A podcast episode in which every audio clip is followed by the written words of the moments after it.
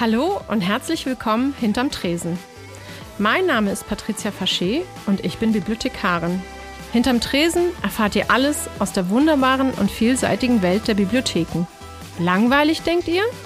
Ganz im Gegenteil, denn ich behaupte, alles, was draußen in der Welt passiert, findet sich auch in Bibliotheken wieder. Zusammen mit meinem Team stellen wir euch unsere Arbeit vor, haben Menschen aus der Öffentlichkeit zu Gast und andere Bibliotheken, die hier zu Wort kommen.